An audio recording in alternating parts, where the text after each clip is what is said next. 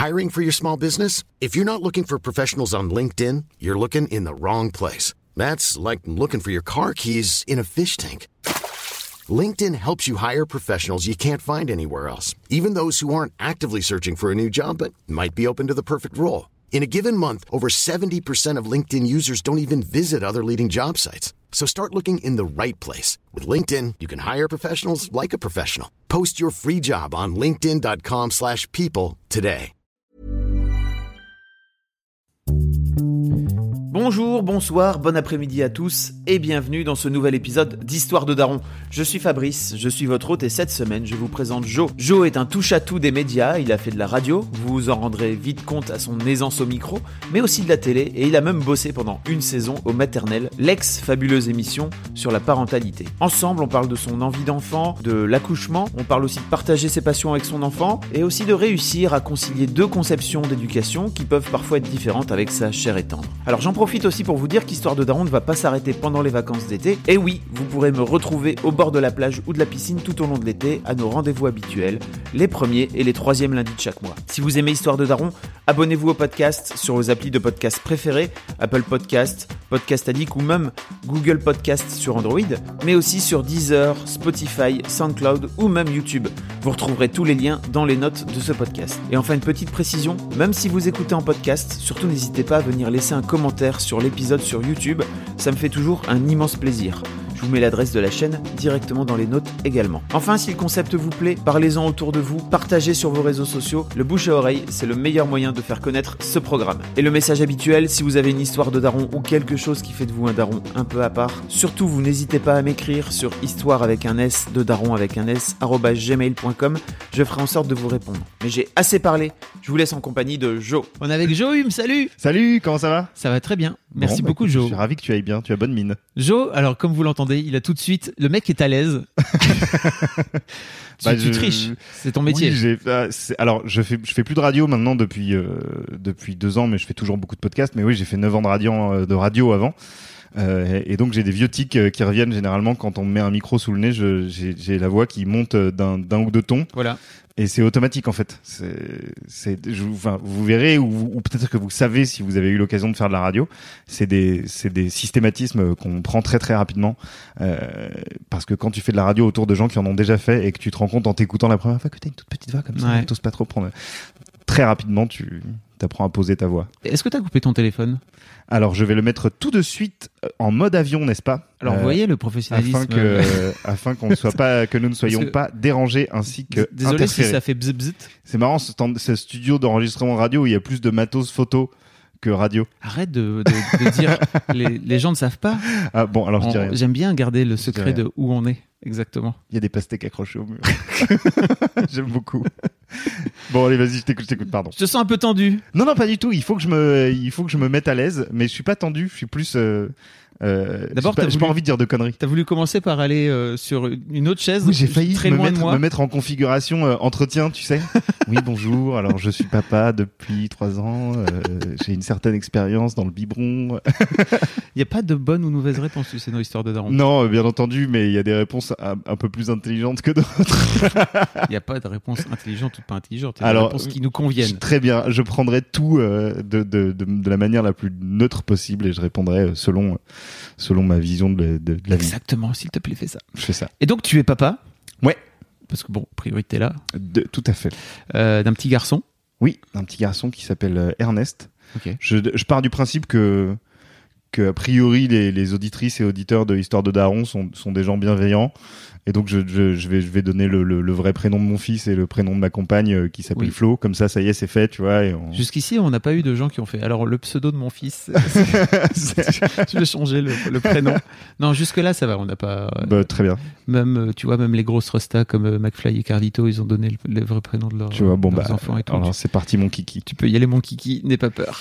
Donc, Parce que oui, tu, tu dis ça parce que tu as tendance à pas montrer ton fils ou à pas trop en parler, notamment sur les réseaux sociaux. je suis assez euh, euh, assez vigilant vis-à-vis de ça. C'est-à-dire que euh, par exemple quand je les fois où je le mets euh, pas où je le mets en scène mais où en tout cas je l'inclus dans euh, ma vie euh, sur les réseaux, on va dire, c'est la plupart du temps sur des stories parce que y a des, y- tu peux pas éviter des situations qui sont vraiment beaucoup trop marrantes et où t'es là genre ou trop mignonne et où tu te dis bon ça va j'ai pas un compte euh, moi Jojo papa où je mets des photos de mon fils tous les jours. Donc de temps en temps je peux me permettre une petite story. Mais même dans ces cas-là je fais attention à ce que à soit à ce qu'on ne le distingue pas euh, clairement son visage soit si on le voit vraiment très très près je mets un petit smiley ou un petit une petite tête de chat dessus.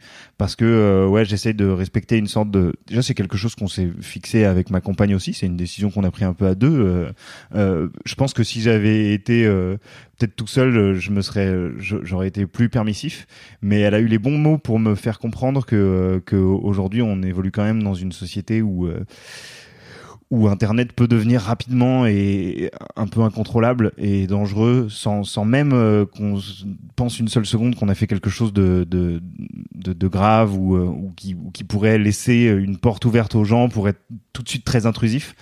Euh, et par conséquent, j'essaye d'être euh, ouais, d'être assez vigilant. Ça veut pas dire qu'on le voit jamais. Ça veut pas dire que je vais pas faire une jolie photo à la plage où on le voit de dos ou des choses comme ça.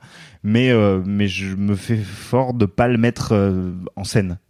En fait, je comprends. Et il y a aussi un truc de consentement, moi, qui m'a, alors qui m'est venu un peu plus tard, mais Ouais. quand euh, mes filles étaient plus petites, je les mettais beaucoup sur Internet, sur Facebook, en public, etc., et même Mhm. sur mon blog.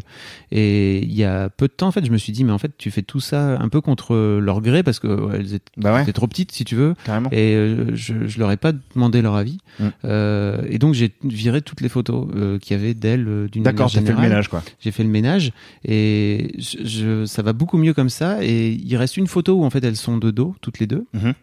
Et c'est trop marrant parce qu'il y a Lina qui donc Lina qui est mon aînée Ouais. qui a dit ah mais euh, tiens j'ai trouvé ton blog papa parce qu'elle savait pas que j'avais un blog perso parce qu'il y a une de ses copines qui a tapé son nom et son prénom dans Google Images Ah ouais, et quand même. qui, hein. et qui l'a et qui l'a retrouvé et qui lui a dit tiens regarde t'as une photo de toi et de ta sœur euh, machin Euh, T'as et vu comme ça va hyper vite et elle a trouvé mon blog et donc elle a, Ouais, elle a été dingue. chercher dans les archives de mon blog. Je lui ai dit ah bah en fait tu peux aller voir dans les archives de mon blog. Je parle plein de fois de vous etc. Ouais. Euh, mais en vrai j'aurais préféré lui en parler moi-même qu'elle le découvre toute seule. Je comprends. J'ai eu un, un gros. En fait, je- toutes ces toutes ces décisions là, je crois qu'elles viennent de la première année d'existence euh, d'Ernest, où en fait euh, sa, sa- sa naissance a quasiment coïncidé avec mon entrée dans une émission de télé qui s'appelait Maternelle, euh, dans laquelle j'ai officié pendant une saison. va en parler.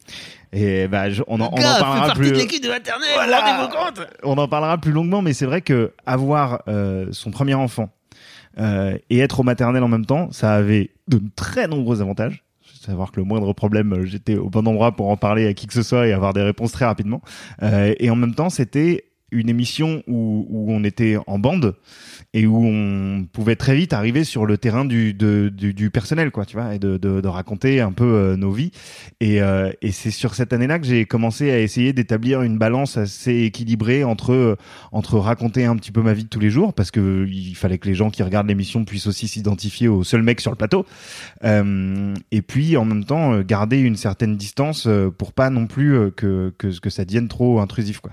Et c'est vraiment, il y a des gens qui se posent pas du tout la question parmi les personnes qui écoutent cette émission parce que parce qu'ils ont pas forcément une vie euh, publique. Et encore moi, je suis beaucoup moins exposé que d'autres personnes que tu as reçues ici, mais euh, tout de même, tu vois, j'essaye de Avec ce petit, De faire gaffe. avec cette petite exposition comme tu dis, en tout Ouais. cas de public, tu fais quand même attention. Quoi. Ouais. Euh, très bien. Est-ce qu'on va parler de ton envie d'enfant, par exemple, pour, pour commencer Alors, mon envie d'enfant, euh, mon envie d'enfant profonde, elle date d'il y a assez longtemps.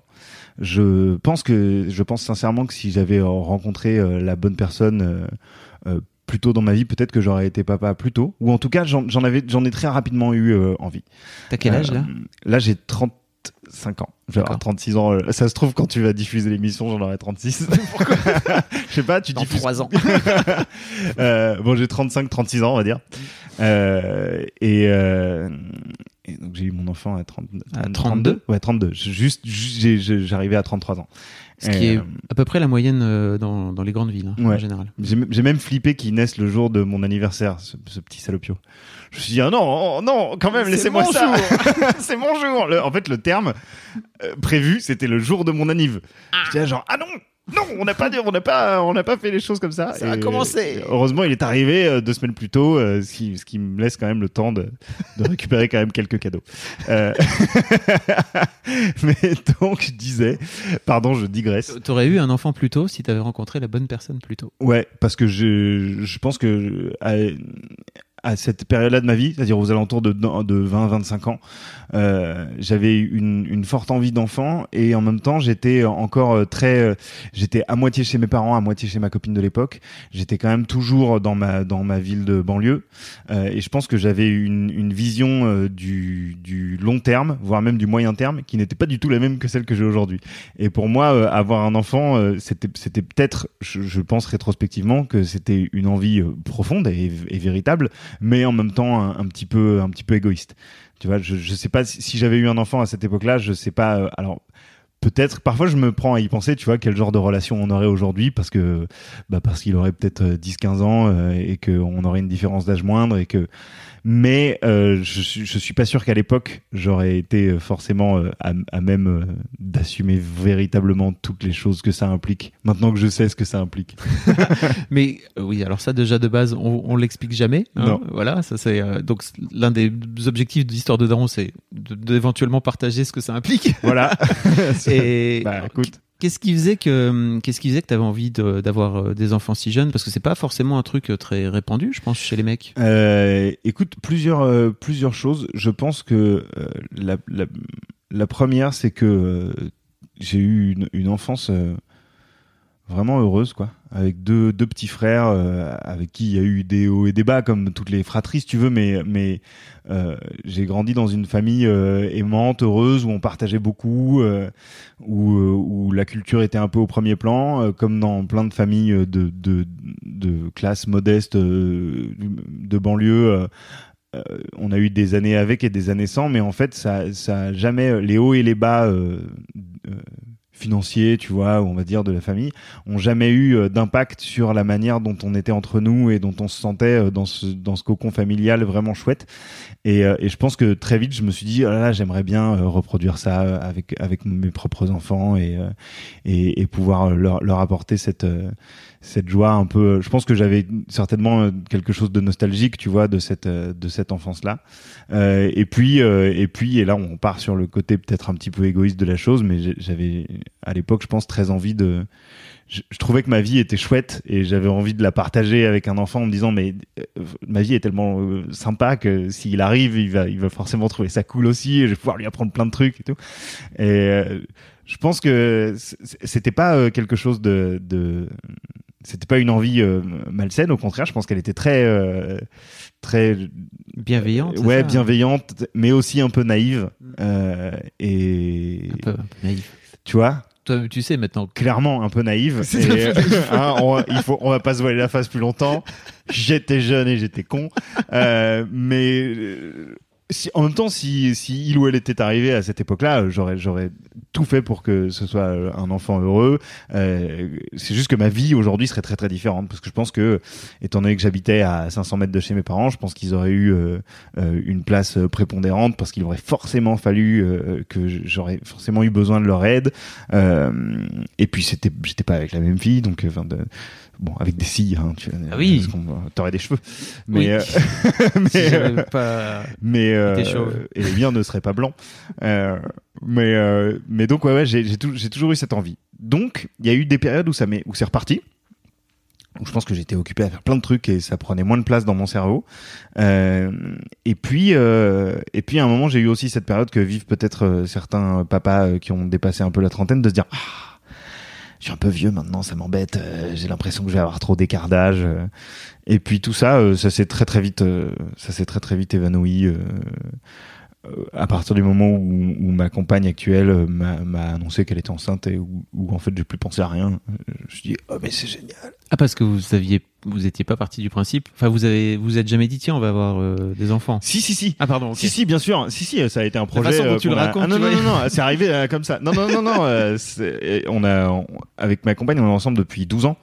Euh, et, et on a attendu avant de avant de faire un enfant pas pas forcément parce qu'on se préparait, mais euh, mais sans se mettre une quelconque pression. On avait quand même envie d'être dans, dans, dans une configuration euh, cool pour l'accueillir, tu vois, cet enfant. Euh, on, on s'est jamais dit euh, bon voilà, il faut qu'on soit euh, stable financièrement, il faut qu'on bosse tous les deux, il faut qu'on ait un appart et tout, mais euh, on, on avait quand même pas envie de faire ça n'importe comment. Euh, donc on a on a pris un peu notre temps et on non non ça a été une décision commune. euh, Ok. euh, c'est juste que c'est juste qu'en fait euh, à partir du moment où on a pris la décision, et ben c'est arrivé assez rapidement. Extrêmement rapidement. qu'on a eu la chance de de pas euh, attendre beaucoup euh, et, euh, et et donc euh, voilà quand il est arrivé, je- enfin quand j'ai appris que que cet enfant allait être mis au monde, euh, j'étais assez toutes les choses que je m'étais figurées, tous les trucs que je m'étais imaginés sont disparus. Et à partir de ce jour-là, j'ai commencé à vivre au jour le jour en apprenant petit à petit pendant la grossesse et après quoi. Qu'est-ce que t'as appris alors pendant la grossesse? Euh, Qu'est-ce que j'ai appris pendant la grossesse? Le mec qui ne retient absolument rien. Les gens savent exactement ce que ce... les gens qui ont déjà eu des enfants savent exactement ce que ce rire veut dire. ce rire nerveux. Qu'est-ce que j'ai appris? J'ai appris déjà premièrement que euh, pas qu'on ne servait pas à grand chose, mais que euh, que on n'avait pas sur les épaules une tâche quand même euh, lourde, quotidienne et et nous la grossesse s'est très bien passée, mais mais néanmoins quelque chose de enfin voilà qui change complètement ta vie quand tu es la maman, je pense. Et euh, et donc t'apprends à te rendre utile le, mieux possible et le plus souvent possible. Je sais pas si j'ai réussi. Euh, je, je sais pas si j'ai été euh, toujours à la hauteur, euh, mais mais en tout cas, euh, sincèrement, euh, si, si tu écoutes, mon amour, j'ai essayé de faire de mon mieux. Si tu veux. En fait, j'ai appris à essayer vraiment de faire de mon mieux dès dès dès le dès l'annonce de de la grossesse, quoi. Tu vois, tu, été un- je- tu te mets en mode euh, en mode daroning, quoi. Tu vois, tu te dis, Ça a été un déclenchement pour toi euh, de, de, de faire un peu plus preuve d'attention envers elle aussi, tu penses, d'avoir euh, d'avoir ce projet en commun ça, ça, c'est-à-dire un déclenchement par rapport à, à notre couple, ça. je- Oui, c'est ça, par rapport à de, de faire un peu plus attention. à- Bah, je pense qu'on était, je pense qu'on était déjà une, bonne team euh, avant euh, la grossesse, mais que euh, ouais, pendant la grossesse, je, pense que notre relation a, évolué dans le sens où où il y a certaines choses sur lesquelles on devenait peut-être plus pragmatique, un peu plus efficace assez rapidement. On allait plus droit au but en fait sur sur les pas forcément les décisions à prendre, mais juste sur la vie au jour le jour, tu vois. Je pense que on, a un peu on a on a appris peut-être à fluidifier certaines choses. pas le euh, temps de niaiser, quoi. Ouais, voilà, c'est ça, exactement. C'est vraiment très à propos cette expression euh, concernant la grossesse. Depuis aussi d'ailleurs, mais euh, mais c'est vrai que et et, et moi c'était une année où je où je bossais euh, pas mal parce que parce que je faisais le je faisais le soir chez WFM, la radio dans laquelle je bossais avant. Mais Donc, donc tu vivais en horaire décalé un peu. Ouais, c'est ça j'y vais un peu en horaire décalé. Euh, je sais que j'avais j'avais plus de temps, euh, tu vois, le matin pour euh, pour essayer d'être un peu d'être un peu présent. Je- le, le fait d'avoir ces horaires décalés, c'était pas si mal en fait. C'était pas si mal. Et, et voilà. Ok. Quid de ce moment magique qui est l'accouchement? Parce que à un moment donné, le- la grossesse amène amène un accouchement. Alors l'accouchement, euh, le truc, le truc, je pense, qui me restera vraiment euh, en tête euh, toute ma vie, c'est le, c'est le, la, la- perte des os, quoi. Où, euh, où j'étais, euh, je m'en souviens parfaitement. On était en train de faire, un, je vais, je vais y aller un petit peu dans le, N'hésite pas. dans le, On est ici pour dire la vraie vérité. dans Jo. la vraie vérité de la vie. Là, on était en, en train de, en fait, à un moment, à la fin de la grossesse, il faut dire ce qui est. Ma meuf commençait à se faire un peu chier. Euh, donc, on faisait des trucs pour se marrer, comme des puzzles, par exemple. Et un soir, on était dans la, dans ce qui allait devenir la chambre euh, du petit, en train de faire un puzzle Totoro par terre. Et, euh, et je sais pas pourquoi, je faisais le, je faisais le con. Et d'un coup, j'ai, euh, lâché une caisse. Euh, comme ça peut arriver. arrive, Euh, et, et ma copine a eu un fou rire en se disant mais arrête tes- arrête tes conneries parce qu'à un moment en fait je vais tellement rigoler que je vais perdre les os et ça va partir quoi. Et moi j'étais là genre mais n'importe quoi tu peux pas accoucher juste parce que tu rigoles. Et en fait elle est partie se coucher. En un moment en me disant bon c'est bien rigolo les proutes mais je suis fatigué. Euh, et donc elle est, elle est partie se coucher et moi je suis allé dans le salon euh, jouer aux jeux, aux jeux vidéo Et, euh, et c- je jouais à un jeu vidéo dans lequel j'étais vraiment hyper absorbé à cette époque-là. Euh, c'était cool aussi parce que c'était vraiment, euh, j'ai un souvenir très net. C'était un peu le jeu qui me sortait de, de tout le reste et je me, je me plongeais vachement dedans. C'est quoi ce jeu? C'est Dark Souls. C'est euh, voilà, tu vois le genre de jeu un peu immersif dans lequel il faut que tu sois concentré si tu veux survivre. Des- Pour info, c'est l'un des jeux sans doute les plus durs qui ait jamais Ouais, existé. C'est voilà. hyper, c'est hyper difficile. Ouais. C'est vraiment un, un chemin de croix ce jeu. C'était peut-être le 2 d'ailleurs, enfin je sais plus. Mais bref, en tout cas j'y jouais. Euh, et d'un coup j'entends Joe et comme je l'entendais souvent ces neuf derniers mois Joe parce qu'elle avait besoin d'un truc euh, et que j'étais dans le jeu, je me suis dit oh merde pas maintenant. D'autant plus que c'est un jeu dans lequel tu ne peux pas mettre pause. donc donc si tu lâches la manette, tu Tu es te- mort. tu es tu es mort.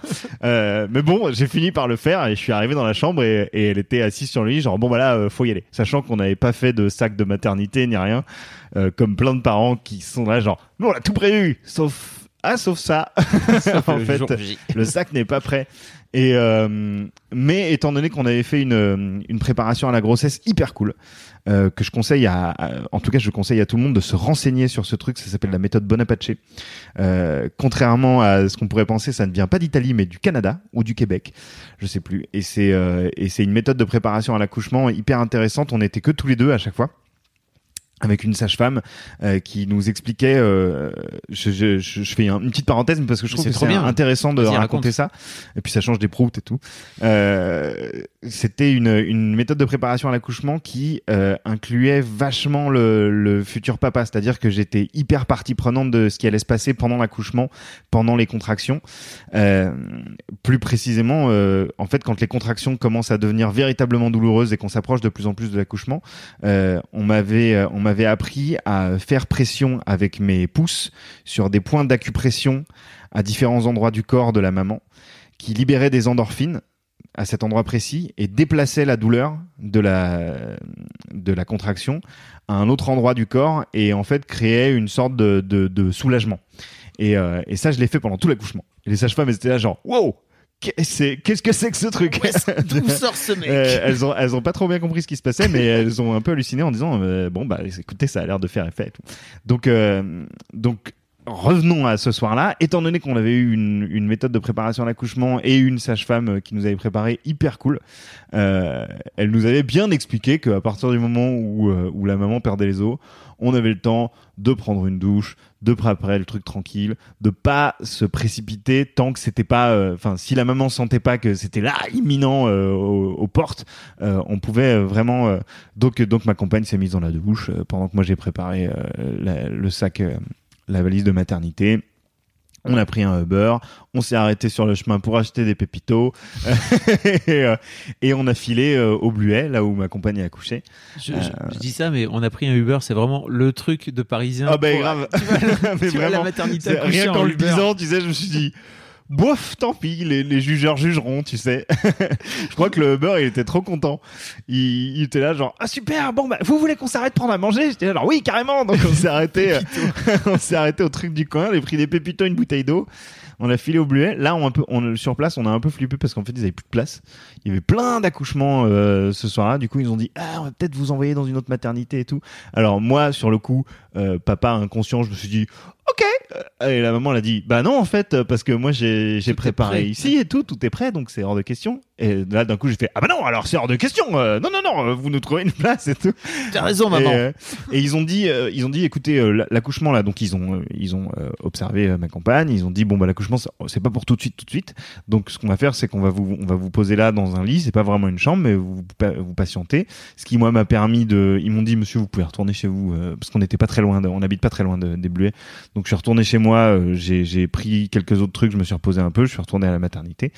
Et puis et puis là il y a eu, euh, il y a eu l'accouchement quoi. Et c'était euh, on avait pris euh, tu vois on, avait préparé une compile avec de la musique on était on s'est on est on a vraiment essayé de se mettre dans les conditions les plus cool on a eu la chance de tomber sur deux sages-femmes vraiment formidables dont une qui s'appelait Héloïse je m'en souviens parce qu'elle était vraiment super cool et ça s'est ça hyper bien passé quoi tu vois comme un premier accouchement peut se passer avec euh, avec évidemment euh, le flip à chaque fois que t'entends plus euh, le petit blou blou blou blou blou blou t'es là ah qu'est-ce qui se passe? Enfin les- les- le moindre le moindre détail euh, ne t'échappe pas et du coup t'es t'es attentif à tout Euh, mais euh, mais je pense que il y a des trucs qui restent un peu diffus parce que parce que je, je suis pas, je sais pas. Il y a peut-être des gens qui se souviennent vraiment parfaitement de leur, de leur premier accouchement, de leur naissance et tout. Mais moi, je sais qu'il y a des choses peut-être que je que, que mon esprit a transformé avec le temps, d'autres choses qui sont moins claires. Dans, tu vois, la timeline parfois se, se, devient un peu floue, mais je me souviens quand même de quelque chose d'assez euh, d'assez fort, euh, d'assez euh, épatant de ma part euh, vis-à-vis de ma compagne, quoi, d'être là genre, wow, c'est quand même, on est, on est vraiment peu de choses. tu vois, alors, elles font vraiment des trucs fous euh, que que je me sentirais incapable de faire, donc beaucoup d'admiration. Euh, et puis euh, le sentiment, euh, ouais, de, de- je me souviens bien de ces points d'acupression où j'appuyais et tout. Où j'ai- où c'est- pour moi, c'était un peu une façon de d'être partie prenante du truc et de chose, doing my job, quoi. Tu vois, doing my part. Quand- Quand tu dis, c'est quoi le, le truc que t'as que t'as en tête et qui t'a fait dire, waouh, euh, bah, c'est euh, premièrement, c'est euh, la, résistance à la fatigue et au et aux contractions, c'est-à-dire qu'elle a quand même, elle a quand même toujours gardé le smile. elle a été, tu vois, euh, contrairement, alors en tout, ou alors j'en ai pas le souvenir, mais j'ai vraiment l'impression de pas m'être fait insulter une seule fois, alors que j'ai discuté avec plein de papas qui se sont fait traiter de tous les noms pendant la naissance, tu vois, alors que moi, j'ai l'impression d'avoir échappé à tout ça, d'avoir eu quelque chose d'assez easy going. Euh, et, euh, après, euh, voilà, là je te, je te parle de, de mon point de vue. euh, tu, tu parlerais avec elle, ce serait probablement très très différent. Je parle juste de ma perception des choses, mais euh, mais mais je pense que elle, elle a dû vivre une expérience euh, bien plus bien plus intense. Enfin. Pas plus intense, mais intense différemment en tout cas. Elle, elle a ressenti une intensité physique euh, indéniable, alors que alors que moi j'étais vraiment observateur. J'essayais d'être un d'être un bon euh, copilote du truc. Et puis euh, voilà quoi, j'ai fait j'ai fait ce que j'ai pu. Comme comme nous tous, Voilà, comme j'espère, enfin, comme comme j'encourage tout le monde à le faire en Ouais, tout cas. le mieux possible. Euh, la découverte avec ton fils, vous vous saviez que, est-ce que vous saviez que vous, le sexe Que c'était un garçon, ouais. ouais. on savait que c'était un garçon. Euh, ça m'a sur le sur le sur le moment, ça m'a mis un petit coup parce que je voulais une fille. Euh, et puis en fait, euh, j'ai très vite oublié. Euh, et hum, donc on savait que ça allait être un petit garçon. Moi, je me souviens que hum, je me souviens que je l'ai vu, je me souviens l'avoir vu et, et que tout se soit passé un peu comme au ralenti. Tu vois, genre il est sorti, ils l'ont mis sur la maman. Euh, c'était assez, euh, c'était assez, j'en ai un souvenir assez doux.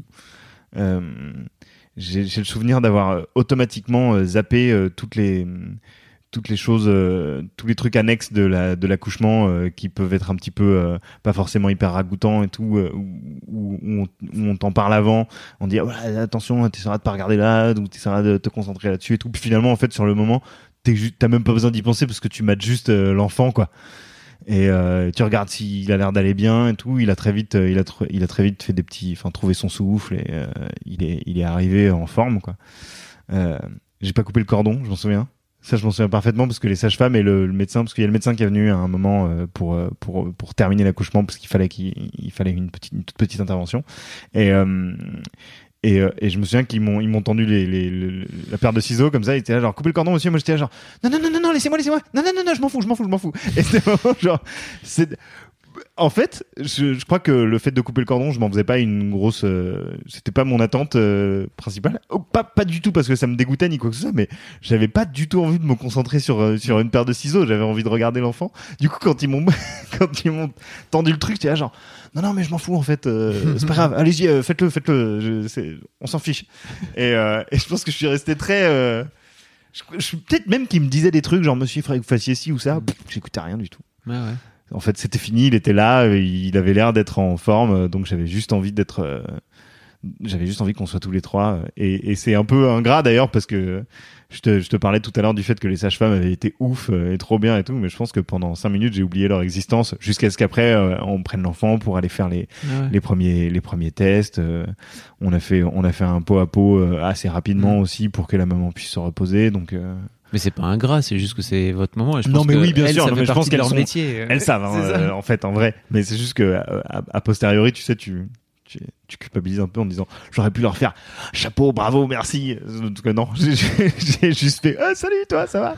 Et donc voilà, c'était, c'était un moment vraiment, euh, voilà, intense, euh, intense, mais tout en étant, euh, en étant ouais doux. J'ai une souvenir d'une certaine douceur. Peut-être que c'était dû aussi à la musique qu'on passait. Enfin, je sais qu'on avait fait une compile hyper longue avec euh, avec beaucoup de trucs qu'on écoutait à ce moment-là, avec euh, un artiste qui s'appelle Father John Misty qu'on était allé voir en concert euh, à la fin de la grossesse aussi, qui avait qui avait chanté. il était venu faire une, en plus d'aller le voir en concert, il était venu faire une session acoustique dans la radio où je bossais. Et, et du coup, j'avais amené euh, Flo, Ah. ma compagne. Du coup, il, il avait il avait joué euh, vraiment pas très loin du. Il avait pas joué euh, à côté du ventre en sachant qu'elle était enceinte. C'était pas du tout le but, mais euh, mais il y avait. euh, on avait on avait essayé de créer une atmosphère où en fait tout ce qui avait tout ce qui avait rythmé la grossesse était là euh, en condensé pendant l'accouchement. Donc tout ça, ça avait créé ouais une sorte d'atmosphère, euh, Un un, peu peu cool. de un peu de cocon. euh, C'était vraiment très agréable. Je voulais revenir sur l'histoire du cordon Ouais. euh, et dire à tous les gens qui nous écoutent. Bah, en fait, il est toujours là, il est là. euh, J'ai pas coupé. Mais faites comme vous voulez, en fait, vraiment, c'est important Ah parce ouais. que ne, ne ressentez pas la pression de. Moi, je me souviens que la meuf, elle m'avait insisté en fait pour que je coupe le cordon et je l'avais en- envoyé bouler en fait en lui disant non, mais chacun son métier, vraiment. Mais moi, peut-être qu'ils ont insisté, mais je crois que j'ai même pas. Oui, t'as pas calculé. en fait, très quoi. vite, j'ai fait non, non, non, non, laissez-moi tranquille. Mais c'est cool que t'aies Et- pas ressenti cette pression-là plutôt que de, de, de le faire euh, sans avoir vraiment envie de le faire à ce moment-là. euh, C'est bien quoi. Donc, euh, Vraiment, euh, c'était, je, je- je m'en quoi. Faites ce que vous voulez. Suivez votre instinct. oui, c'est important. De Si dire. vous aimez ça, en revanche, faites-le. Si, Oui. ça vous, si, c'est, si quelque chose qui vous tient à cœur et tout, ouais. allez-y. Faites même une cérémonie, tu vois. Vous, vous pendez le, le, le, le- le cordon euh, de chaque côté de la pièce euh, et comme si vous faisiez une, tu sais, une inauguration de, d'un palais. euh, paf, tu coupes le cordon. ramène tes gigantesques ciseaux de mer dorés et, euh, et vas-y à fond hein, si t'as Qu'est-ce envie. qu'on inaugurerait, tu penses, si on coupait le cordon? La vie La vie de. bah, d'un enfant et puis la vie d'une famille euh, qui va qui, qui parce que la naissance d'un enfant c'est aussi la naissance enfin la naissance d'un premier enfant en tout cas c'est la naissance d'une famille tu vois donc tu inaugures le truc mesdames et messieurs je coupe le cordon là et tu sais tu fais applaudir le- les sages-femmes et tout Bien euh, sûr. vraiment Mais tu ramènes du monde. d'ailleurs. bah voilà tu, Fais- tu, fais- tu- fais tu- venir des- ah, fais tu venir des la spectateurs. famille les amis euh, tout ça quoi Comment se sont passés les premiers jours? Euh, comment se sont passés les premiers jours? Euh, Je les ai, je les ai un peu, pareil, je les ai un peu oubliés. Je- j'ai- il y a- alors, les premiers jours à la maternité euh, ont été assez, assez cool, assez calmes. On a, on a eu, on a eu des visites, mais on a quand même assez rapidement été. Ça, ça, ça, ça fait partie des moments un peu délicats, particulièrement avec la famille, d'être, d'être un petit peu, comment dire, de, tout en restant poli, tout en restant poli et diplomate de dire écoutez euh, on est on est hyper content de vous voir et évidemment on n'a qu'une envie c'est de vous présenter cet enfant mais euh, malgré tout on a aussi envie de garder un peu euh, quelque chose de, de de nous trois quoi. On avait un peu envie d'être tranquille aussi. Euh, et ça a été parfois parfois bien compris et bien accepté d'autres fois un peu problématique euh, particulièrement avec euh, avec mon papa et ma maman qui sont qui sont deux personnes que j'aime profondément du fond de mon cœur euh, et qui ont été euh, tels qu'ils sont, c'est-à-dire euh, extrêmement euh, présents et affectueux et, et, et pas du tout. En fait, de, leur part, je sais très bien euh, qui ils sont et je sais très bien ce qu'ils avaient envie de donner et, la, situation dans laquelle ils avaient envie de nous mettre, c'est-à-dire du confort et, en fait, ils avaient envie d'aider tout le temps. Et, euh, à un moment, il a, il a, fallu euh, leur dire, écoutez, on, on est grand, on, on va y arriver, on on n'a pas besoin que vous veniez de banlieue pour nous ramener en voiture à l'appart, c'est à, c'est à 5 minutes, euh, on, va, on va se débrouiller. Et, et, et je sais qu'à ce moment-là, il y a eu, euh, la seule d'ailleurs, depuis ça n'est jamais euh, arrivé à nouveau, euh, ou, ou vraiment à des, à, des, à des degrés vraiment moindres, mais c'est la première fois qu'il y a eu une, une, une sorte d'incompréhension, tu vois, où je pense qu'on était... Je pense que eux se, avaient certainement fantasmé quelque chose euh, et que et que on leur a peut-être pas euh, on n'a peut-être pas répondu exactement à leurs attentes mais qu'en même temps à ce moment-là je pense qu'il fallait qu'on soit égoïste pour que par la suite ça ne devienne pas quelque chose de qui se répète et qui puisse devenir un peu malsain où on comprend pas comment dire les choses et tout euh, donc voilà il y, a eu, il y a eu un petit moment un peu Il tendax vaut mieux dire les trucs Ouais. tout de suite, hein. Ouais, ouais. même si c'est dur à dire, je pense. Ouais, ouais, on, pour- franchement, on a eu une engueulade. hein. On, on s'est, on s'est un peu pris la tête. Euh, When you're ready to pop the question, the last thing you want to do is second guess the ring. At Bluenile.com, you can design a one of a kind ring with the ease and convenience of shopping online. Choose your diamond and setting. When you find the one, you'll get it delivered right to your door. Go to Bluenile.com and use promo code LISTEN to get $50 off your purchase of $500 or more. That's code LISTEN at Bluenile.com for $50 off your purchase. Bluenile.com code LISTEN. Hiring for your small business? If you're not looking for professionals on LinkedIn, you're looking in the wrong place. That's like looking for your car keys in a fish tank.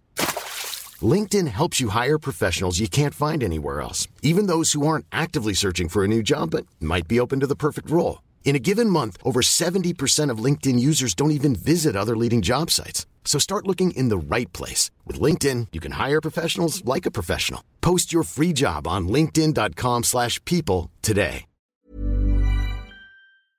Et je pense que après, ils ça veut pas dire qu'ils sont pas venus. En plus, ils sont venus et tout. Bien on n'a pas dit vous voyez pas l'enfant. Ouais. C'est juste qu'il y a un moment, on a dit on, on gère. Mm.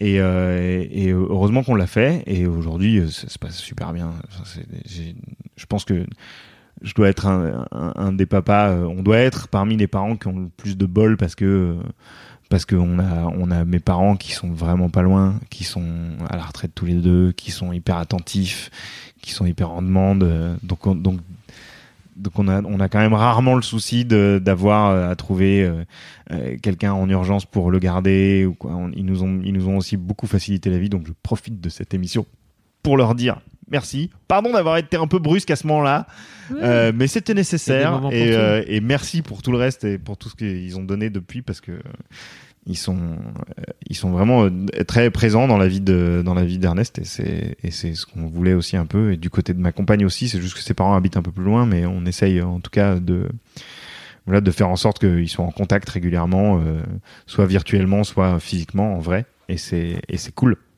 Ton projet à toi en tant, que- en tant que père pour élever un petit mec euh, en 2018 Euh, alors, il y a, et je pense que ça aussi, c'est- ça va être, les gens vont se dire que c'est un peu pareil pour tout le monde, c'est qu'il y a le projet que tu, que tu te fais en tête et il y a euh, la, la- la manière dont tu parviens à l'appliquer.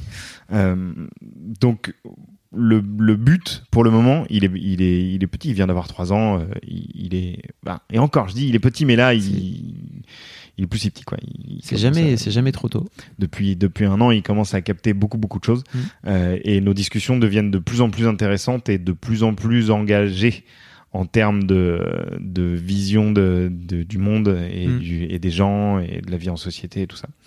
Euh, alors le projet, il a été, il a été très vite dans le sens qu'on voulait donner, c'est-à-dire que très rapidement, il a eu une place en crèche parce qu'on voulait très vite qu'il ait, qu'il ait une vie sociale euh, en dehors de la maison et qu'il fréquente d'autres enfants. Euh, on a la chance d'être dans un quartier qui est très parisien, mais à la fois très mixte, euh, où il est, euh, où il est euh, amené à, à fréquenter euh, une, une, une population euh, très diverse. Euh, et ça, ça fait partie, moi qui suis banlieusard euh, du, du, du Nord, euh, ça fait partie des choses que je voulais un peu euh, reproduire. Euh, parce que parce que même si euh, il y a beaucoup de de, de, de- débats, de discussions et de, de, polémiques qui sont cristallisées aujourd'hui par Internet, moi tous ces trucs-là, j'ai l'impression de les avoir vécus tout à fait différemment en grandissant en banlieue dans les années 80 et 90. Et, euh, et j'avais envie, parfois en fait, j'ai envie d'essayer de retrouver, même si ça va forcément être difficile, mais cette cette insouciance et ce côté euh, euh, absolument pas réfléchi de qui est en face de toi en fait. Euh, donc ça c'est quelque chose que j'essaye euh, à- par petites touches de d'inclure dans dans l'éducation. Euh, le, dire l'apprentissage aussi de la des mœurs de des autres gens c'est-à-dire que bah, pour être tout à fait dans le dans le concret ce matin ce matin, euh, en fait, tu te rends compte que la, la, la société a quand même des trucs qui sont hyper euh, établis dans le sens où euh, Ernest, par exemple, quand il joue avec son petit dinosaure, euh, il vient souvent nous voir pour lui dire qu'il a perdu son papa et sa maman, tu vois. Et c'est très bien, aucun souci là-dessus. Euh, c'est juste que ce matin, je sais plus exactement, il me parlait de, il me, il me demandait si euh, si machin était marié avec machine ou un truc comme ça. Et non, s'il avait son papa et sa maman et et, je lui dis, bah tu sais, euh, le, petit voisin à côté, euh, il a sa maman et sa maman, parce que notre petit voisin à côté, il a deux mamans. Et, euh, et il dit, mais il a, il a deux mamans, et pourquoi? Je dis, bah parce qu'elles sont amoureuses. Et que en, fait, il pourrait aussi avoir un papa et un papa, tu vois. Donc c'est des, des notions qui sont encore, je pense, un, un peu floues pour lui.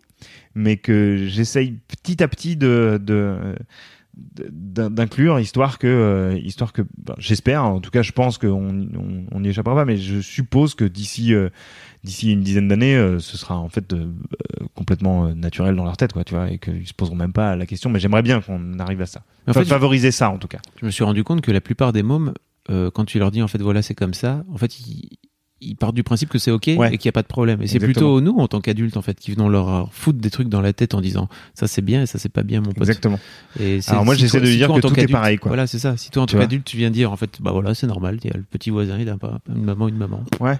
Normal. Et, euh, et je- ouais, ouais, c'est, c'est, alors le, le but c'est pas de faire du bourrage de crâne, tu vois, et, et, et, Oui.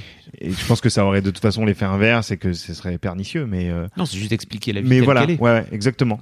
Euh, sans forcément, parfois il pose des questions, et quand il pose pas les questions, juste quand il dit quelque chose qui me semble parfois moi euh, être un peu, euh, être un peu réducteur ou étriqué, j'essaie de d'élargir en tout cas les, euh, les, les possibilités de pour lui, tu vois, et de dire il y a ça, mais ouais, mais tu vois, il y a ça aussi, et c'est bien.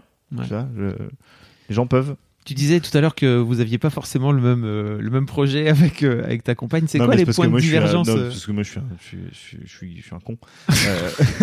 Résumons les choses. Non, non, pas du tout. C'est juste que, en fait, j'ai un, j'ai un rapport hyper, euh, hyper fort et, et, et affectif avec, euh, avec la, la, la, la culture, euh, avec, euh, avec la musique, avec euh, les films, avec les jouets, avec, euh, enfin, tu vois, je, je collectionne les jouets, je les prends en photo. T'as plein d'opinions. C'est ma, ma passion. T'as plein d'opinions plein sur d'opinions sur, plein de trucs. les films, sur- Oui, effectivement, je suis assez vocal vis-à-vis des trucs que j'aime ou que j'aime pas. Euh, Il y a tout le temps de la musique à la maison et, euh, et je pense que sans du tout euh, loin de moi l'envie de dire que que, ma- que moi j'ai le rôle euh, du mec euh, sympa euh, qui aime tout et que ma compagne est là pour installer des barrières. Mais il y a parce que finalement moi j'ai appris à le faire aussi. Mais il y a quand même un peu de ça. C'est à dire que je pense qu'on est un bon binôme dans le sens où il y a des moments où elle vient me voir elle me fait euh, mollo pomme chips quand même parce que c'est un enfant. Et, et c'est génial d'essayer de lui apprendre les prénoms des quatre tortues ninja. Mais pour lui c'est des tortues rouges et bleues et orange et violet et c'est bien aussi tu vois. Moi je suis genre oui c'est vrai c'est vrai. Alors lui il s'appelle comme ça tu vois c'est un peu c'est un peu horrible. Euh, et et et, et c'est plus un travail pour moi euh, quotidien d'essayer de d'être euh, de rester moi c'est-à-dire à la maison, il y a de la, il y a de la pop culture partout, il y a de la musique à peu près tout le temps. Euh, je fais partie des gens qui considèrent que le rock ça s'écoute un peu fort, donc parfois je mets la musique un peu fort, des trucs comme ça. Et, euh, et soit il adhère, soit il s'en fout, tu vois. Et quand il s'en fout, j'insiste pas. Mais il y a des choses sur lesquelles il est, sur lesquelles il est chaud, quoi, tu vois. Je crois que les Tortues Ninja, il a tout de suite compris, quoi. Les, les, les, Transformers, euh, il est, un jour je suis rentré à la maison, j'avais une voiture, en deux secondes c'est devenu un robot, il a fait, euh, il a, il a bugué et depuis il kiffe. Et c'est pas quelque chose que je lui fous sous le nez pour essayer de le, de, de, faire en sorte qu'il aime ça. Au contraire, moi, je, je, préfère qu'il, qu'il fasse son chemin. Mais étant donné que c'est là, parfois il y est confronté visuellement et soit il, soit ça va l'intéresser et il va venir voir et essayer d'y jouer, soit, euh, soit il s'en fiche et c'est très bien aussi. Tu viens de dire dans le normal que t'avais ramené un Transformers à la maison et que on a tous entendu au début du podcast que t'avais 35 ans, mon pote. Ouais, ouais, ouais, ouais, ouais, il y a, ouais, ouais. il y a un vrai truc. euh, alors, euh, Bah, moi, c'est, c'était. Parlons, parlons de tes jouets parce que Si tu veux. t'en fais un. on va pas par- parler que de ça parce que je sais Non, que non, tu non. serais capable d'en parler bah pendant ouais, 4 ça, heures. va, ça va virer en podcast euh, sur les jouets. Mais t'as donc t'as un, un compte Instagram. Ouais, qui en fait, s'appelle. parlons, parlons de ton euh, compte Instagram si tu veux parce que tu mets en Alors scène. très rapidement, j'ai un, un compte Instagram qui s'appelle French Toy Love, Mm. French underscore Toy underscore Love, qui est un deuxième compte Instagram que j'ai créé parce qu'à un moment je commençais vraiment à prendre trop de photos de jouets et que mon compte Instagram perso devenait que un compte de jouets. Je me suis dit bon, il faut en fait que je fasse un truc à part et c'est petit à petit devenu, c'est passé du hobby à, vraiment une passion pure et dure, quelque chose même avec lequel euh, j'essaye de que j'essaie de professionnaliser d'une certaine manière. En fait, j'aime les jouets depuis l'enfance. J'ai jamais vraiment euh, fait le- j'ai jamais vraiment arrêté d'aimer les jouets. Euh, même si mon rapport aux jouets a évolué. Aujourd'hui, en fait, évidemment, j'ai 35 ans, je joue pas avec mes jouets. Je, je fais pas des bagarres dans, dans le salon, tu vois, je fais pas des piou-piou. Mais euh, d'une certaine manière, le jouet pour moi, il a plusieurs euh, fonctions. La première, c'est de garder mon lien à l'enfance, qui pour moi est quelque chose de, de sacré, de précieux et que j'ai envie de conserver. Et en même temps, prendre de la photo de jouets. Euh, pro, c'est-à-dire euh, faire de la mise en scène, travailler des lumières, des effets, euh, faire quelque chose de très euh, euh, manuel et presque artisanal avec ses jouets. C'est euh, pour moi la meilleure manière, enfin, la manière la plus créative que j'ai trouvée de rendre hommage aux, aux icônes de la pop culture que j'aime. C'est-à-dire que j'ai arrêté de faire du dessin, donc aujourd'hui je sais plus trop dessiner. J'ai lâché la musique aussi, donc euh, prendre des photos de jouets, c'est ma- une des manières que j'ai trouvé de m'exprimer artistiquement, tout en gardant ce, ce, ce, lien avec l'enfance que je chéris particulièrement. Et, euh, et ça, tout en n'essayant pas du tout de l'imposer à mon fils. D'ailleurs, la plupart du temps, je fais des photos quand il est à la crèche euh, ou quand je sors. Ou c'est c'est rarement un truc qu'on fait en famille. Euh, ça arrive, mais c'est mais c'est assez euh, c'est assez rare. En fait, il capte le truc et euh, il y a quelques mois, quelques semaines, on a commencé à le voir se balader avec euh, des objets qui ne sont pas du tout des appareils photo, mais de s'en servir comme appareil photo. Et, euh, et j'étais là genre ah merde en fait. Euh, il me voit tellement tout le temps avec un appareil photo à la main, même quand je prends pas de photos, en fait, l'appareil photo est toujours là dans le coin quelque part, et, parfois ça m'arrive de prendre des photos juste pour faire des tests. Donc je pense qu'il a, il a, il est petit à petit, il m'a vu faire ça, donc il s'est dit tiens c'est marrant, moi aussi je vais faire semblant de prendre des photos. Et, euh, et en fait un jour, là c'est vraiment il y a pas longtemps, j'étais, on était en train de se préparer, ma compagne était partie au boulot parce que c'est moi qui l'emmène à la crèche tous les matins, euh, et, euh, et et on était en train de se préparer pour la crèche. D'un coup, moi j'étais en train d'enfiler mes chaussures et j'entends papa viens voir et j'arrive dans le dans l'entrée et il me dit prends la photo. Et là, en fait, sur le buffet, il avait installé deux dinos et une Ferrari qu'il avait hum, qu'il avait mis en, dans, dans une sorte de position qu'il avait mis en scène. Mhm.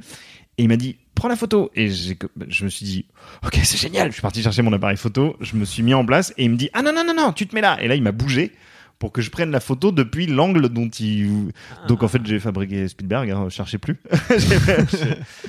Le futur Spielberg est là. Non j'en sais rien, mais en tout cas ça m'a vachement touché parce que euh, il y a des choses qui se font sans que hum, T'es cherché à pousser. sans que tu aies cherché à pousser. Et moi, je- c'est ça le- le- les, les choses sur lesquelles ma compagne euh, est, a, une, a une fonction assez importante vis-à-vis de moi, c'est d'essayer de, de parfois calmer mes ardeurs sur euh, sur le fait de, euh, de lui faire comprendre qui est David Bowie parce que c'est mon dieu, euh, pourquoi les Transformers c'est cool et tout. C'est il faut qu'il prenne le temps de faire ça tout seul. Et ça, je le comprends tout à fait. Euh, donc, s'il y a des trucs qui lui tombent sous la main et que moi je veux bien lui prêter, il les prend. Mais sinon, c'est à, lui de se faire son truc. En revanche, cette histoire de photo, en fait, justement, c'est venu tout seul. Et j'ai été le premier euh, abasourdi par le fait qu'il me, en fait, le fait qu'il mette des jouets et qu'il me demande de prendre une photo, soit, mais qu'il me, le moment où il m'a bougé pour changer l'angle, je me suis dit, oh là là, c'est, Il a compris le principe, Il a quoi. compris le principe, quoi. Donc, on lui a offert un Fisher Price appareil photo. qui C'est trop prend pas cool. vraiment de photos, mais lui Euh, a offert un truc. C'est marrant parce qu'il y a des spécialistes du comportement, tu sais, qui disent euh, notamment que les gamins ils réagissent euh, à 80% de, de non-verbal, donc de comportement. Donc Ouais. c'est-à-dire exactement de te voir dans cette dans ce truc-là, et qu'à 20% de du verbal. C'est-à-dire que quand Ouais. tu viens de dire un truc, ça n'a très peu d'intérêt, vraiment. Juste fais-le et montre-le. Bah, c'est comme quand il essaye de, c'est comme quand il essaye de faire les, de reproduire les positions du yoga de ma compagne, quoi, tu vois. Voilà. Elle lui explique pas ce que c'est que le yoga. hein. C'est juste, il la voit faire et euh, Il il, a entendu ah quoi chien tête en bas, ça, ça a l'air marrant. Et puis il essaie de le faire, quoi, tu vois. Donc c'est c'est c'est hyper drôle. En revanche, oui, effectivement, c'est plus compliqué sur les trucs que tu essayes de lui faire comprendre. Là, t'as l'impression qu'il fait exprès de pas comprendre, mais c'est un enfant. C'est un chemin. C'est voilà, c'est un Le chemin. temps viendra. Mais euh, non, non, c'est hyper, c'est hyper agréable, c'est hyper cool. Parlons de ton donc de ton année au maternel. On en a parlé tout au début du podcast. Ah, Qu'est-ce que c'était cool. Que- Comment tu t'es retrouvé euh, là-dedans? Il y avait un casting, c'est ça? Euh, ouais, en fait, il y avait. Moi, à l'époque, j'étais donc je bossais chez WeFM et euh, j'avais envie de j'avais envie de tenter l'aventure euh, télé. Euh, pas dans. jamais fait de télé auparavant. J'avais si j'avais fait enfin, j'avais fait de la vidéo Oui. euh, sur des sur une chaîne de la TNT qui qui s'appelle comment ça s'appelait cette chaîne déjà? Je sais même plus l'énorme TV Ah ok. Oui. l'énorme TV où je faisais une émission de, de, de chronique pop culture et tout, quelque chose qui me ressemblait énormément, mais qui ressemblait pas mal à la radio. En fait, il y avait des caméras, mais je faisais pas trop gaffe. J'avais envie d'e- d'essayer un peu la télé. Et, euh, j'ai une, copine qui bossait dans une boîte qui coproduisait les maternelles. Une copine de ma compagne d'ailleurs, euh, qui me disait mais il faut qu'on essaye de trouver un truc, ce serait trop bien que tu fasses de la télé, et qui un jour m'appelle en me disant mais euh, là, tu vas être papa quand là? Je lui dis bah euh, là, fin mai, début juin. Elle me dit mais tu sais qu'à la rentrée, en fait, ils cherchent un nouveau papa dans les maternelles parce que le mec se barre. Tu veux pas aller les rencontrer? Et en fait, je suis allé les rencontrer. Il y a eu effectivement un casting. Enfin, il avait fallu que je prépare une chronique. J'ai fait une chronique sur le tire-lait. une chronique sur euh, le, Ah. le tire-lait vu comme j'avais pris le, le- comme si c'était un nouveau colloque dans l'appart. J'en ai- un souvenir ému. T'en as un souvenir ému du tire-lait Bah moi aussi. Et, euh, et j'avais écrit une chronique comme euh, en partant du, du, du, du point de vue d'un mec qui doit accepter un, un nouveau locataire avec nous dans l'appartement, à savoir le tire-lait, c'est-à-dire le mec qui, qui touche plus les seins de ta femme que toi. Et, euh, et en fait, ils avaient bien kiffé les maternelles. Ils avaient dit tiens, c'est bien débile ça, on va le faire venir sur le plateau lui. Et, euh, et en fait, euh, c'est comme ça que ça s'est fait. Ça s'est très vite bien passé avec l'équipe qui était hyper cool. Et, euh, et il s'est passé quelque chose d'assez magique cette année-là, c'est que euh, j'étais chroniqueur en plateau, c'est-à-dire je testais des, nouveaux produits, euh, que ce soit des poussettes, euh, des plein, de choses. Je faisais des tests de produits maternité et à côté de ça, j'avais la chronique des sorties avec les enfants. Une fois par semaine, on se barrait avec un groupe de gosses et on allait voir des expos, des trucs et on faisait des petits reportages et je venais les présenter en plateau. Et puis une des une des chroniqueuses de l'émission, Carole Tolila, nous a annoncé à un moment qu'elle était enceinte et, euh, et qu'elle allait devoir partir en congé maternité, sachant que la chose dont elle s'occupait euh, dans l'émission, c'était un reportage quotidien qui s'appelait 9 mois à la maternité, où elle tournait à la maternité de Saint-Cloud en immersion auprès des sages-femmes, auprès des médecins, auprès des couples euh, de parents. Et, et en fait, on m'a proposé de le faire quand elle, elle est partie. Donc, euh, et, et là, je me suis dit, ok, euh, c'est vraiment génial. C'est une super opportunité parce que premièrement, professionnellement, bah, ça me prenait à faire du reportage et à être sur le terrain et, et à faire autre chose que juste du plateau et de la chronique. Et deuxièmement, bah, pendant euh, un peu moins de six mois, je suis allé euh, trois fois par semaine à la maternité. J'ai fait des gardes.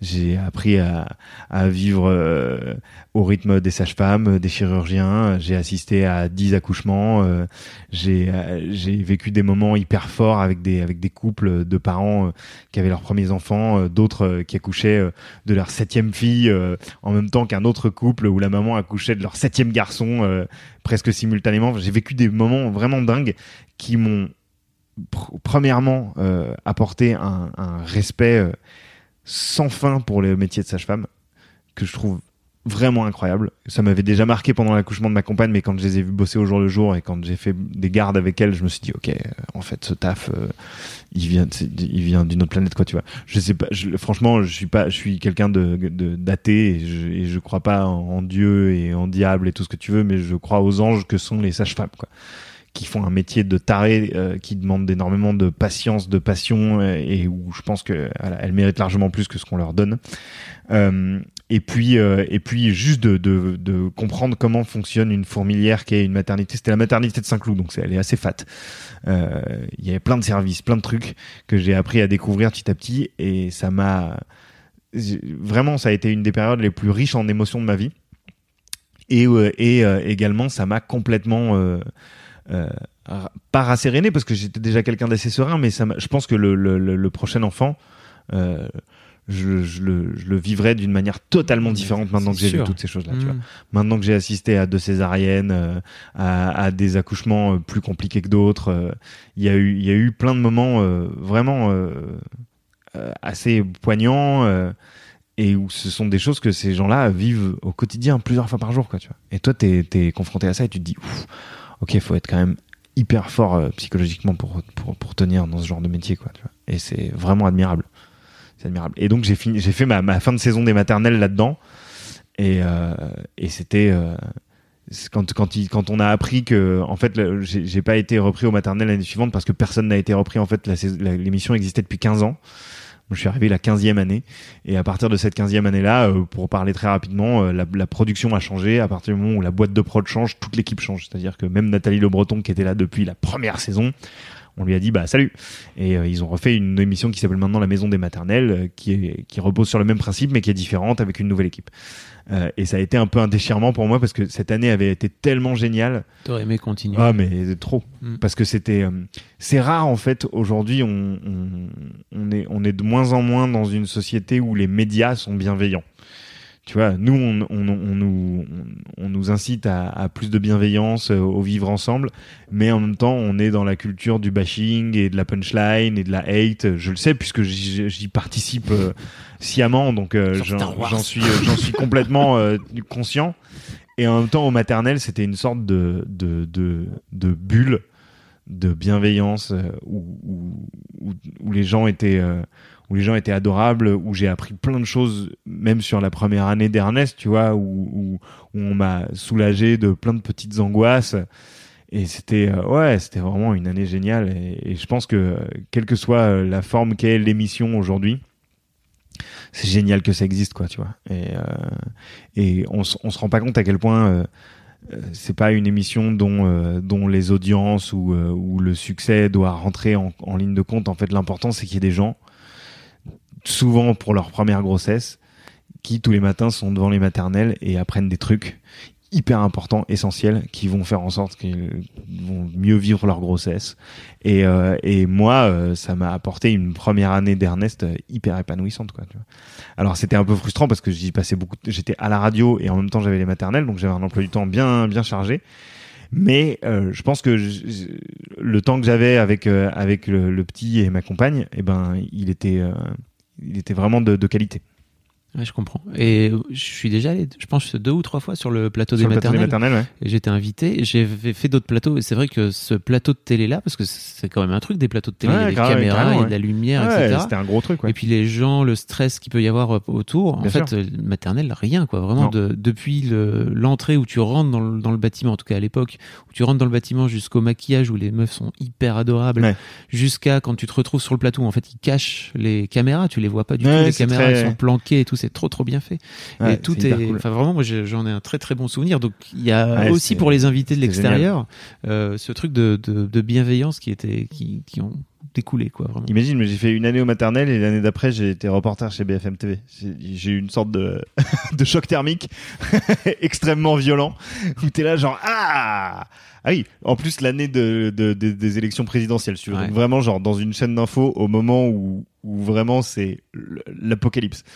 Ça a été deux années très très très différentes en termes d'ambition. j'imagine. c'était pas pareil.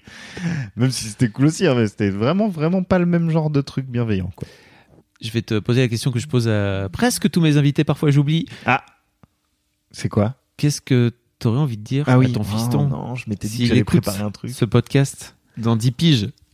Bah écoute, j'ai rien préparé. Donc, euh, Bah, tu vas le dire parce que je sais que tu as des trucs à lui dire. dans 10 forcément. piges, donc il Il aura, il aura, 13 ans. genre 13, ouais, 13 ans. C'est la, c'est la préadolescence ou l'adolescence 13 Ouais, ans? c'est l'adolescence. C'est à 13 ans, l'adolescence, tu hein, sais. ça commence tôt. hein. Euh, alors je ne peux que formuler des espoirs, mais euh, en tout cas, euh, si si tu m'écoutes, euh, si si, tu es tombé sur cette sur ancienne mode de communication médiatique qu'on appelle le podcast, qui a probablement été remplacé aujourd'hui par quelque chose de de très cool. J'espère en tout cas qu'il y a l'équivalent du podcast euh, dans le monde dans lequel on vit dans 13 ans. J'espère que je suis encore là pour voir euh, à quel point tu, es devenu euh, un, beau jeune homme. Et j'espère que hum, bah, j'espère que ce qu'on ce qu'on essaye peut-être parfois maladroitement de, faire avec avec ta maman, à savoir juste faire de toi quelqu'un de, de respectueux et et qui soit dans un dans un bien-être ou, euh, ou- sache que tout le monde a quelque chose qui ne va pas. Tout le monde est trop grand ou, a des trop ou a des pieds qui puent ou, a des bourrelets ou ou, n'a- ou a les cheveux blancs ou n'a pas de cheveux. On a, on a on a tous un truc qui va pas. Donc en fait personne n'a tout. Et, euh, et j'espère que, ta vie telle qu'elle est actuellement euh, te, plaît et, te convient et fait en sorte que, tu es euh, heureux. J'ai beaucoup, j'ai beaucoup, beaucoup, beaucoup changé d'attitude vis-à-vis de plein de choses pendant les premières années de ta vie. Parce que on l'a- pas dit, mais le fait d'avoir un enfant, pour moi en tout cas, et je pense pour beaucoup de gens, ça change le rapport qu'on a à, à, la, à la culture, à la- en fait à toutes les choses qui mettent en scène des enfants, ou toutes les choses de la vraie vie qui arrivent à des enfants. Euh, mes parents me disaient que avoir un enfant c'était énormément de bonheur, mais aussi beaucoup beaucoup de d'angoisse euh, in- incontrôlée et incontrôlable.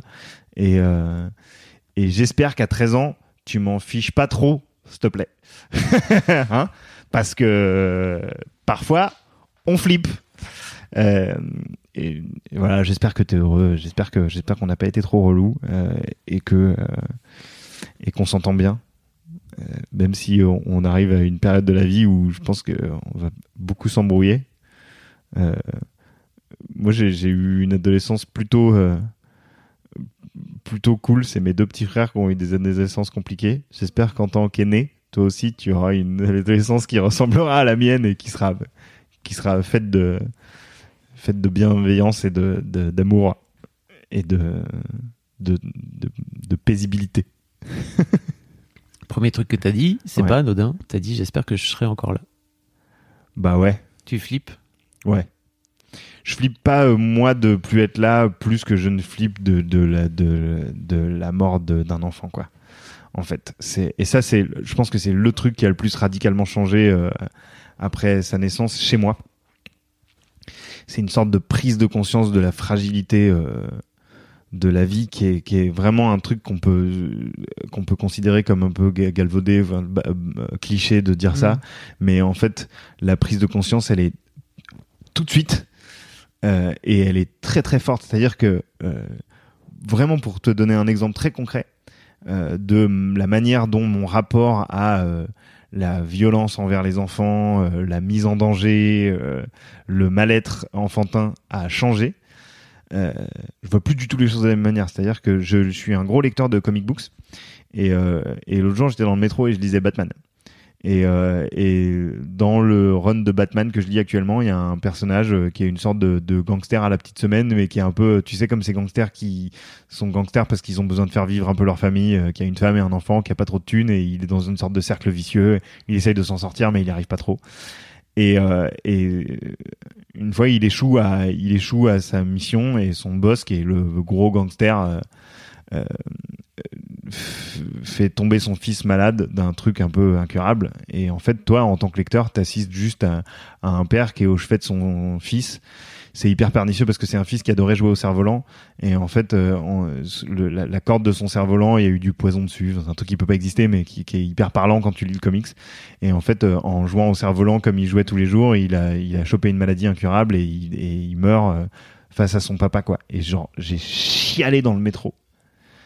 Mais vraiment, quoi, à chaud de larmes, en lisant Batman, alors que je pense qu'il y a 5 ans, j'en aurais rien, j'en aurais pas rien eu à foutre. J'aurais probablement eu de l'empathie pour ce personnage qui en plus est cool, mais mais euh, jamais ça m'aurait autant affecté. Et aujourd'hui, en fait, euh, les films, les séries, les infos, euh, les livres, les comic books, tout ce qui a un, rapport à l'enfance qui peut euh, qui peut provoquer des émotions euh, fortes c'est tout de suite ça, marche à 100% et c'est c'est assez étrange parce que d'un côté c'est cool parce que ça permet de de parfois de revisiter des œuvres d'une avec un prisme complètement différent.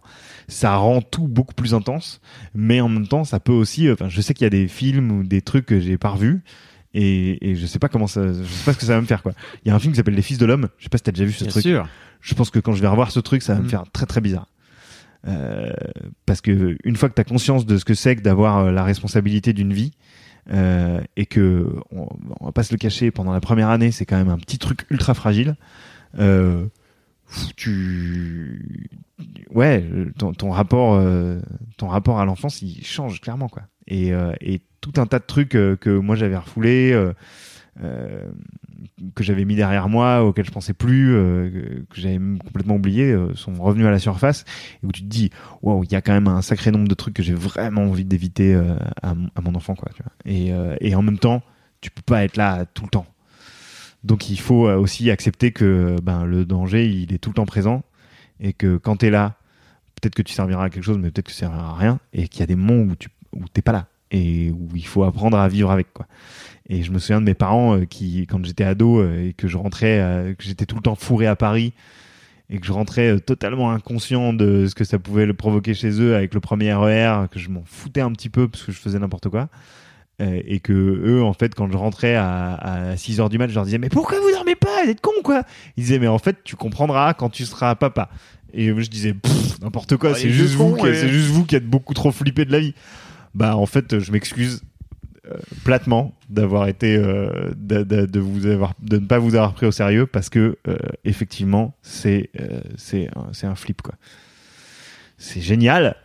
C'est épanouissant c'est tout ce que tu veux d'autant qu'on on a la chance d'avoir un fils qui est hyper hyper cool hyper marrant hyper curieux mais ça rend le truc d'autant plus précieux quoi. Et euh, t'es là et, moi ouais du coup là, déjà j'étais quelqu'un qui pensait euh, régulièrement à la mort. J'ai aucun mal à dire ça. Euh, tous les jours je pense à la mort. Euh, mais aujourd'hui c'est devenu quelque chose de beaucoup plus euh, tangible. Voilà. On va pas finir là-dessus on va dire un autre truc avant Euh, non, je voulais terminer là-dessus parce que c'était pas mal. Alors, si tu veux, j'ai euh, un film qui m'a bouleversé en tant que daron et je pense Ouais. que si je l'avais vu euh, avant, Avant, ça aurait pas eu le même ça aurait effet. pas du, du tout le même effet. C'est un film qui s'appelle The Impossible. Je sais pas si tu l'as vu, qui raconte l'histoire vraie d'une famille qui euh, vit le, le tsunami. Euh, Oh, avec Ethan, avec euh, Ewan McGregor? Euh, oui, exactement. oh là là l'angoisse ce truc Tu l'as vu? Non alors je l'ai vu avant Alors revois-le maintenant. Ouais, non ça me ça- non, je peux pas c'est pas possible Le mec donc se retrouve. Donc sa femme et sa femme et son fils ah ouais sont euh, à l'autre bout, euh, très extrêmement loin, emportés plus si par c'est la une vague. histoire vraie mais en tout cas ça se déroule pendant tiré- le vrai truc C'est tiré d'une histoire vraie. c'est ah, tiré d'une histoire vraie. Euh, donc sans doute un peu romancé à l'américaine, etc. ouais bien sûr mais Et le mec- tout, Se retrouve avec ses deux plus jeunes fils euh, à devoir choisir entre euh, soit je laisse les deux fistons euh, à des étrangers parce qu'en fait euh, j'ai pas trop le choix et je vais à la recherche de ma femme et de mon aîné, soit je reste avec eux et je ne sais pas ce que Dieu me c'est le genre de enfin, J'ai tellement chialé mon mec. ah non mais mec je pourrais je, je sais pas si je pourrais le revoir aujourd'hui. Je pense que ça me rendrait cinglé parce que tu enfin, moi je peux pas m'empêcher de projeter en fait de, me- de me projeter et de me il y a peut-être des gens qui arrivent à faire le distinguo et, et qui parviennent à Ce sont des acteurs. Et Ewan McGregor, Voilà, normalement, il ça. joue euh, un Jedi. voilà tu c'est c'est le- le- mais moi j'y arrive pas je m'identifie tout de suite j'ai j'ai toujours euh, je me suis toujours facilement identifié aux œuvres que je matais et tout mais alors là depuis que je suis papa c'est c'est pire Et vous, euh, dites-nous dans les commentaires, c'est quoi les films que vous avez vus et revus ensuite qui vous ont complètement changé la vision des choses. Prisoner aussi, bravo, très bien, Prisoners. Oh l'angoisse. Ah l'angoisse Ah non mais là on est quand même sur les pires films glauques. Il y a aussi des films euh, qui ont un rapport à l'enfance hyper cool.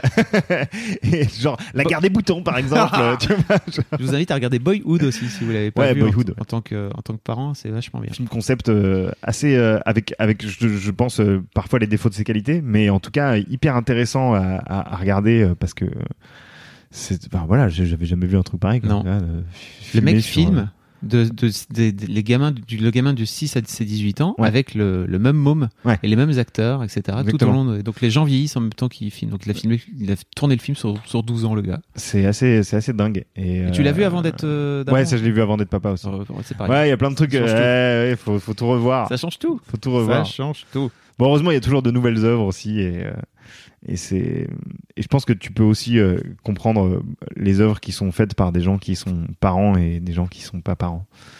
C'est euh, c'est des petits. Ça, ça fait un peu. euh, je veux pas du tout paraître euh, clivant ou élitiste en disant ça. Genre, ah, vous avez pas d'enfant, vous pouvez pas comprendre. Au contraire, je trouve que c'est hyper intéressant de d'avoir les deux d'avoir les deux visions et mais c'est ouais voilà tu réfléchis aux choses différemment enfin moi en tout cas je réfléchis aux choses assez différemment Merci Jo. ben c'était un grand plaisir merci venu. à toi Oh là là, c'était sympa comme tout. c'était cool Vous pouvez retrouver Jo sur. On mettra euh, tous les liens comme d'habitude hein, sur Oh bah écoute, ouais, il y a- y a- il y a euh, trop de les, trucs. les choses où on peut te voir, etc., etc. Je mettrai, Avec je mettrai plaisir. tout ça. À bientôt. Salut, merci. ciao ciao merci à toi Et voilà, j'espère que cet épisode vous aura plu. Surtout, vous me dites ce que vous en avez pensé. Vous pouvez m'envoyer un message sur ma page Facebook Histoire de Daron ou sur mon Instagram. Je suis sur fabflorent, F-A-B-F-L-O-R-E-N-T. E Je vous mets le lien dans les notes du show. J'adore recevoir vos messages et je fais en sorte de répondre à tout le monde, même si j'ai parfois un peu de boulot et un peu de retard.